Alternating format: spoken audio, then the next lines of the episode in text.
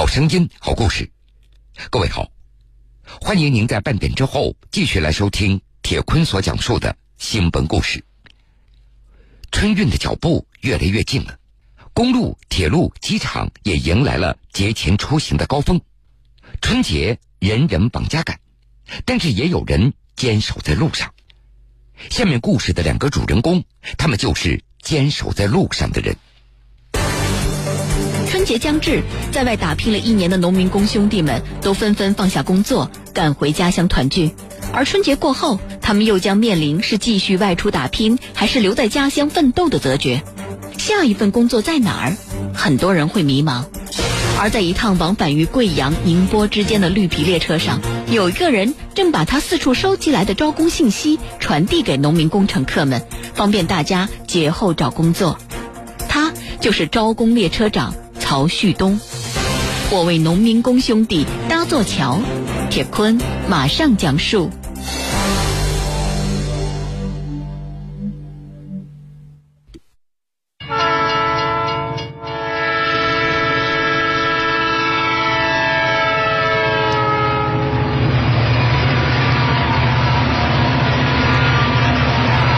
清晨的五点半，由贵阳开往宁波的 K 八四五次普速列车驶入了宁波站。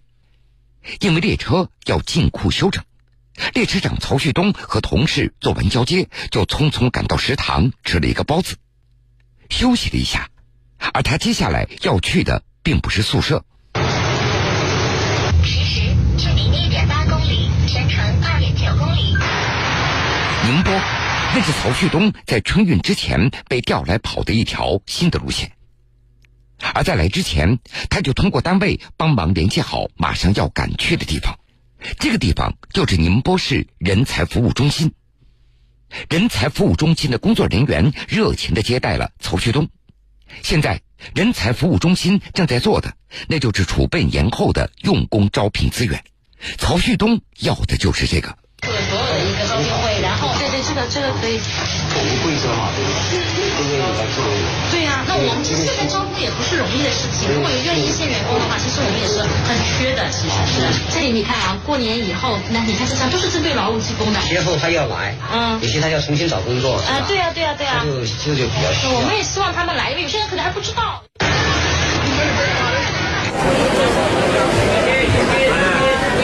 二零一九年的春运已经开启了。每天数千万的中国人扛着行李，牵着小手，迈着大步，踏上回家的旅程。贵州有六百多万人常年外出务工，而宁波所在的长三角地区，则是贵州籍的农民工主要的务工地之一。在这一趟 K 八四五次列车上，百分之九十五以上的乘客那都是农民工，并且列车已经超员百分之五十。曹旭东就在这挤得前心贴后背的硬座车厢里，一边检票一边张罗着，请大家伙留下自己的信息。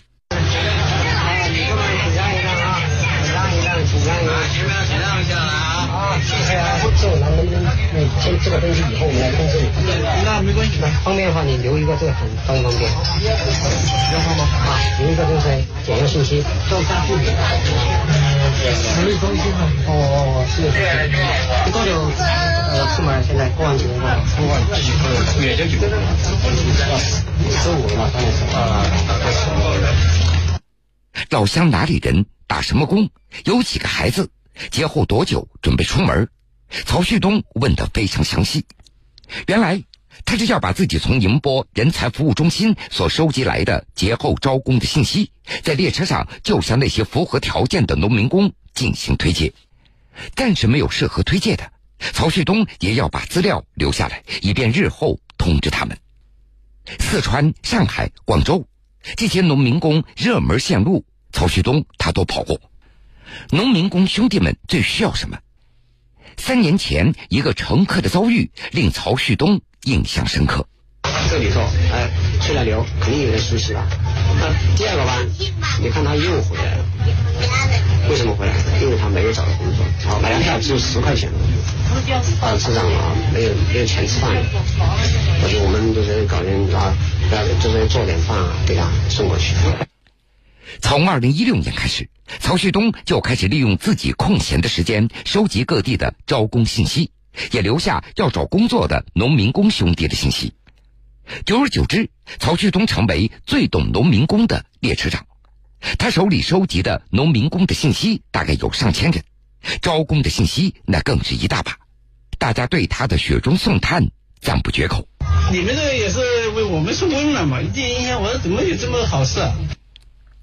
虽然现在信息是发达了，但是对于农民工兄弟来说，他们获取招聘的信息的渠道还是有限的。列车长曹旭东通过自己跑腿，在列车上给找工作的和招工的双方之间搭起了一座桥梁。干了二十年的列车长曹旭东开玩笑的说：“他服务过的农民工兄弟大概不下三十万了，而他们一年又一年的变化，也在推动着曹旭东继续的跑腿搭桥。”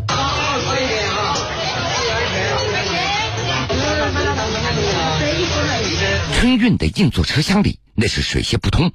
曹旭东要把这八节车厢全部的走完，得讲点技巧。比如，列车一驶入较大的车站，曹旭东就会跳下车，一路小跑，从前面的车厢上顺着往回挤，来节约时间。这趟列车全程二十七小时十分钟，曹旭东和另外两个列车长轮流值班，每两个小时就要巡检一趟。这挤一趟，大家都是一身汗。第二天的傍晚，列车抵达贵阳站，曹旭东刚一出站，就有一个农民工兄弟等着要见他。原来，对方就是通过曹旭东的介绍，找到了一份很好的工作。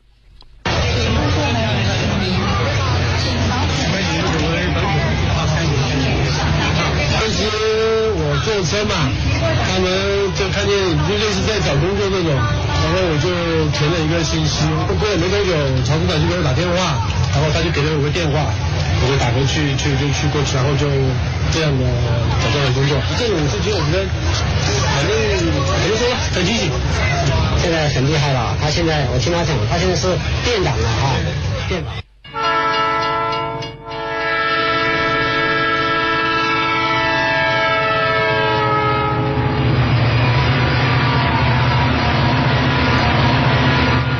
曹旭东跑车已经有二十五年了，迎来送绑了一车又一车的农民工兄弟，也见证了他们一年又一年的变化。从当初的啃干粮、挑扁担、几天几夜不敢睡觉，到现在拖行李箱、喝着小酒、睡卧铺、玩手机。同时，他们的生活重心也在变化着。用曹旭东的话说，这样的变化都体现在农民工对家乡的感情上。有些年纪大一点的，还有一些小孩小的，他们愿意啊，薪资稍微低一点，也愿意在家乡工作。你看我们跑这么远啊，孩子父母就在家里面跑这么远，一年见一次。对啊，对啊，这个这个，我们给你们提供这个机会，就是你们更快。那我们贵州发展，我们在贵州不是团圆吗？乡音无改鬓毛衰。经过四十年的发展，中国农民工的选择正在变得更加多元化，越来越多的人期盼能够回家发展。每次回到贵阳，曹旭东也会去贵州省人才市场收集一些招工的信息。他发现，家乡这几年的发展同样提供了大量的就业的岗位，而收入也没有大家想象当中的那么低。贵州省人才大市场招聘事业部的部长周一丽他介绍。当地的企业，比如富士康进驻以后，他们想招普通技术工，反而招不到了，员工流失非常严重，这都是因为信息不对称所造成的。企业想招人，也不知道该到哪里去找，而农民工找工作，可能更多的那都是口碑宣传。是我们当地的一些企业招普工，比如说那富士康啊，像这招进入我们贵州后，想想找普工话找技术工，反而找不到，就员工流失了，就是说信息不对等。嗯，就说的是企业想招呢，他不晓得在哪里招这些人，那这些人去找工作，可能他们更多是口碑宣传。收集好招工的信息，夜里回到家里，曹旭东与快一周没有见面的儿子打了一个照面。有一点，算已经洗过了。洗完了。在曹旭东家的柜子里，存有一包已经两年多的糖果。这一包再普通不过的水果糖，那是曹旭东开始帮着农民工找到工作以后得到的第一份礼物。那个时候，曹旭东还在跑九四六三去嫩江的车子。当时，一个农民工说自己要找工作，随后曹旭东就把他介绍到当地的一家汽配厂工作了。事后，曹旭东他听说这个农民工家里的生活非常的困难，有两个孩子，下面还有一个瘫痪的母亲。有了工作，也就有了收入来源。曹旭东也为这位农民工解了燃眉之急。为了表达自己的感谢之情，这位农民工兄弟特地买了一包水果糖送给了曹旭东。曹旭东告诉记者，他们一家三代都是铁路人。他还记得自己上班的第一天，奶奶就曾经对他说：“你在外面做服务，千万不要以貌取人。”任何人，你都要尊重人家，以心相待。风云苏醒，漫卷东西，世事在胸。新闻故事，精彩继续。欢迎各位继续来收听新闻故事。下面，我们再来认识一位列车长。今年春节的高铁动车列车组占全国列车的七成以上，而在四川有条铁路线非常繁忙，春运期间平均上座率达到百分之一百五十，最高时达到百分之二百一十。李凯就是这条线路的成都客运段动车二队的一名列车长，客流量大，区间又很短，停靠的站又多，在这种情况下，又会发生什么样的事儿呢？下面我们就跟随记者走进一个短途的城际列车上去听听列车长李凯的春运故事。铁坤马上讲述。抓紧时间往里面走，看到脚下哈，注意安全，不要踩空了哈。旁边的车门也可以上啊，旁边车门可以上，只有两分钟了。短短两三分钟的停站时间，对于陈明乐短途城际动车来说非常的紧张。这条铁路线非常的繁忙，因为它是从江油、绵阳经成都到峨眉山，串联起四川多个旅游城市。高峰时段那是趟趟爆满。最近学校放假，出门的小孩子也多了起来。不要跑，不要着急，把小命牵着点嘛。是不是又调皮了啊？我愿意。看着点，看着点哈。该去哪儿了？上厕所去了。那你要乖乖的坐在这儿哈。六号车厢里的这名五岁的孩子，当时一个人坐在座位上，周围的旅客并不认识这个孩子。厉害，叔叔给你点个赞。啊，等一下，我等你奶奶出来，我再来个手哈。小朋友在我的心里面就像一个鸡蛋，生怕他摔坏了，我们要保护他，爱护他。这是不是你奶奶？你看一下，是你奶奶，是吗？奶奶，下次下次你去上厕所哈，你给旁边这些什么姐姐啊，对他打个招呼，啊，万一小朋友到处乱跑，把那儿撞上去都不好啊，注意安全，车上啊。如果我有其他紧急情况的话，我会第一时间通知我就近的工作人员赶过来，等那个他的家长出来过后，把小孩看着了，我心里面这个石头才会落下来。李凯告诉记者：“虽然小孩那是车厢里的重点旅客，需要提醒和照顾，但是在旅客的求助当中，与孩子有关的仅占到三分之一，大部分的求助那都和成年人的马虎大意有着很大的关系。这也是短途动车的一个特点。这不，列车刚刚开出没多久，一位女士就向列车长李凯求助了。过那个闸机嘛。”嗯。里面有什么东西？里面有一，呃，有一个 U 盾、银行卡、一对耳环和一个戒指。就在李凯准备电话联系的时候，动车又进站了。这个时候，李凯必须站在车门口与车站的客运值班员交流客流情况。由于是短途城际动车，两个车站最短的开行时间也只有七分钟。到站以后，值班员交给李凯一名旅客落在车站里的包。而且包里还有第二天要换乘的车票，而此时这名旅客已经全然不知的上了车子。通过列车的广播，不一会儿失主就被找到了。汽车已经到达德阳站。刚刚刚刚捡到去的吗？对，检票的时候捡到的。叫什么名字呢？现在广播人员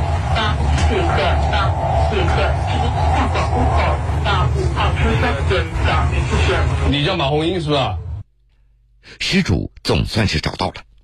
李凯还没有来得及办理交接手续，更为棘手的求助又出现了。这个车是上对的吗？是对吗？是我们的车吗？是我，嗯，对，这个拿错了，拿拿到人家的了车。原来这名旅客要换乘另外一趟车子，但是刚才在车站窗口改签的时候拿错了车票。哦，你等一下还要那个转乘嘛？嗯，对。转车嘛，哈。成都到珠峰了。是不是箱子都拿错了？肯定啊，他都打出来了。从早上六点到晚上十点，李凯他们一天要跑十三趟车。由于短途动车停站多，旅客上下非常的频繁，一天接到求助起码有七八起。好，大家一天其实非常辛苦，但是在辛苦的时候，我们会进行自我调节。我们把旅客设想成就是花蜜、花粉，我们就像小蜜蜂一样的，一天就来回的就是搬运花蜜。其实这样子调节过后，其实一天的疲惫感就会消失很多。一天在列车上有这么多的求助，这对于短途城际动车来说那是常有的事情。李凯处理这些事情，给人的印象那是很有经验的样子。其实可能大家伙也不知道，这是李凯在动车上的第一个春运。那么面对这么多的事情，这位所谓的春运的新人又是怎么样应对的呢？咱们继续的往下听。就是刚刚我打电话，就是说找一个包，找到没有？就在李凯与车站确认最新情况的时候，丢包的那名旅客再次找到了他。拿到了，拿到了。拿到了吗？拿到了。哎呀，那就好，那就好，好好，没事没事没事啊。包是找到了，不过相对麻烦的是另外一名旅客。上车前在车站窗口改签第二天的车票，结果他把车票给拿错了。眼看还有十多分钟就到了换乘车站，列车长李凯加紧联系。这半天电话没打通，害怕马上到了。哦，来了来了来了，上面清清楚楚的有你啊，准备坐的那个车啊。我当时看着他的状态，他是面无表情的，完全就是不知所措。如果当时我那天不帮助的话，他到成都东站，他肯定会最坏的打算肯定是重新买一张车票。他那天又带着小孩的，经济上还有他的心理上。肯定会受很大的影响。这个旅客他是那个，他就是那个改签，然后那个改签的车票拿错了，把其他人拿拿错了。到时候看他们他们会跟你说龙龙，他自己去联系的话，至少应该打两至三个电话，消耗的时间应该是在半个小时以上。通过我的方式，两三分钟我就能解决他的问题，能让旅客安心，我们才才能够放心。靠边了啊！靠边，注意安全。李凯告诉记者：“帮忙联系也只是增加了自己的工作量。如果遇到动车晚点，旅客的情绪会有些激动，如何化解矛盾，这才是最棘手的难题。”那是在去年十月十二号的晚上，成都东到广元的 C 六二二八动车还没走到一半，就因为故障停在了路上。当时的旅客非常的急躁，就像热锅上的蚂蚁。很多旅客拿手机对我进行拍摄，后面连我媳妇儿抖音上都刷到我了。有没有绵阳转飞机的？这个时候必须换位的思考。我作为旅客，我赶飞机，我着急，我怎么办？我第一时间想的，我怎样去为这些旅客解决这些问题？如果当时火车继续的晚点，旅客有可能连最后一班飞机都赶不上了。在李凯的建议之下，经过调度的允许，动车安全开入就近的车站，让赶飞机的旅客先下车。列车长李凯的做法也得到了更多旅客的谅解。面对这种事情，他们慌，我千万不能慌，第一时间告知他们原因，稳定他们的情绪。我跑了十年的火车。这就是我最大的感受。以前李凯他在普通列车当列车长，但是随着近年来动车开行的增多，他主动转岗到了动车。虽然现在工作节奏更快，旅客的求助更多，但是过去积累的经验在关键时刻也帮了大忙。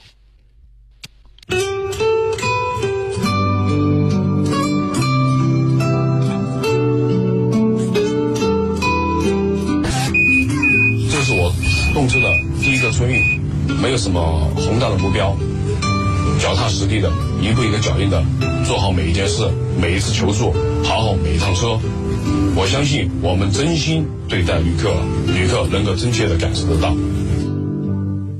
幸福在哪里？幸福在这里。好了，各位，非常感谢您收听了今天全部的新闻故事，我是铁坤。想了解更多新闻，敬请关注我苏客户端和江苏新闻广播官方微信以及微博。如果想回听以往的新闻故事，请各位在大蓝鲸客户端点播铁坤讲故事。今天的故事全部讲完了，又要到晚上十点了。铁坤此时在南京向各位说一声晚安。晚安，愿长夜无梦，在所有夜晚